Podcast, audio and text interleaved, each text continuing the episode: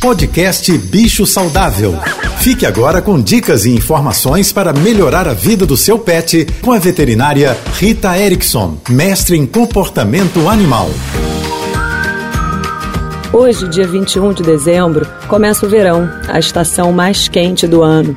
E como eu já falei aqui várias vezes, a gente precisa tomar alguns cuidados extras com os nossos cães, especialmente com os cães durante o verão.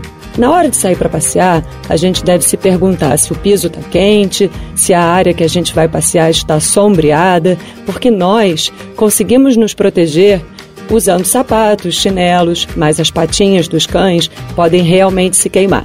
Um outro problema é que os cães não suam para controlar sua temperatura, eles arfam. Então, se o ar externo estiver muito quente, eles ficam realmente com dificuldades para perder calor. Eu acho uma ideia muito interessante sair para passear com um borrifador de água e de vez em quando borrifar um pouquinho, mas nada de fazer aquele borrifo que parece mais uma punição. Isso só é possível se o seu cachorro ficar realmente confortável.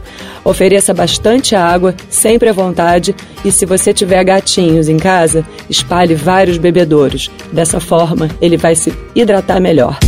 Você ouviu o podcast Bicho Saudável.